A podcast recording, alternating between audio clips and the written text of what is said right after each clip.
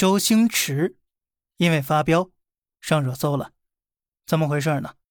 就在全世界善良的人们都在期盼东航奇迹的时候，美国《时代周刊》发了一篇文章，一位名叫大卫的退休机长用美式俚语点评了这场空难。毫无疑问呢，这事儿快被他们气疯了。真不知道这二愣子有没有基本教养。假设九幺幺之后，咱们的环球某报出了一篇文章，主题内容呢是飞机撞大楼，让美国人急眼了，这合适吗？合适吗？这篇文章呢，倒是没有在国内引起什么波澜。毕竟这个时代周刊黑咱也不是一次两次了。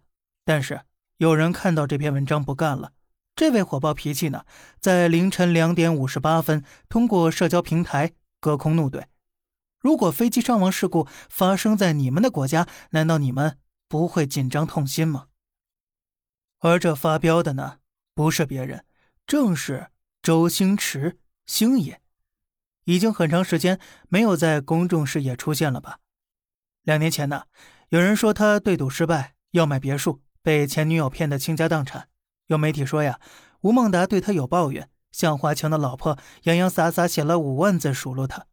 但是呢，不管面对任何舆情，周星驰的态度就是任他说来任他棒，我自清风拂山岗。哎，就是这么低调。低调到骨子里的星爷，可是每当面对家国情怀大是大非，却总能在第一时间高调发声，仗义直言。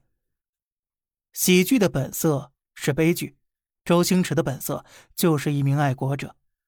二零零四年，周星驰执导的《功夫》上映了，这是星爷转型之后的第一部电影。他希望让更多老外通过电影了解中国文化。为了推广啊，从来不上通告的星爷在德国。参加了一档综艺节目，本该是一场针对电影的采访，这主持人却一直在提和中国有关的问题。在被问到“哎，你们中国人能不能看懂曲奇上的数字？”之后，星爷终于忍不住了：“哎，你到底想问什么？你真是扶不上墙的烂泥，说的就是你。”这个德国电视台自知理亏，后来在节目播出时，竟是改了星爷的字幕。当然了。作为一个电影人，周星驰的主要情绪还是表达在荧幕当中的，包括这份赤子之心。在《新精武门》当中，面对拿着东亚病夫招牌的日本人，周星驰所扮演的刘京义正言辞。在整蛊专家当中，周星驰借着电影向日本人发起了隔空质问。在算死草当中，这一句话算是星爷的期待了。爱国当然不是逞口舌之快了。零三年非典，星爷免费指导一部公益片，用来激励国人、团结人心。零八年汶川大地震，星爷默默捐出三千万，帮助抗震救灾，抚慰伤痛。二零年疫情爆发之初，演艺圈爱心涌动，各路明星纷纷捐款之余，也是理所当然的通过媒体做足曝光。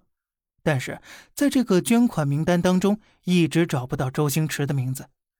最后啊，还是六公主实在看不下去了。在微博上贴了一张星爷的捐款图，这还真的是周星驰的做派呢。让我们把时间推回到三十多年前，一九八八年，那时候距离香港回归，上次在 TVB 台庆上，此时还没当上喜剧之王的周星驰，献上了一首《我是中国人》。手握麦克风的他一反常态，神情肃穆，眼中泛光。歌词的最后两句唱的是。不管生在哪里，我是中国人。无论死在何处，视作中国魂。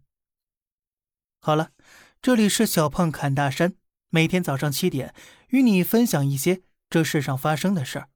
观点来自网络，咱们下期再见，拜拜。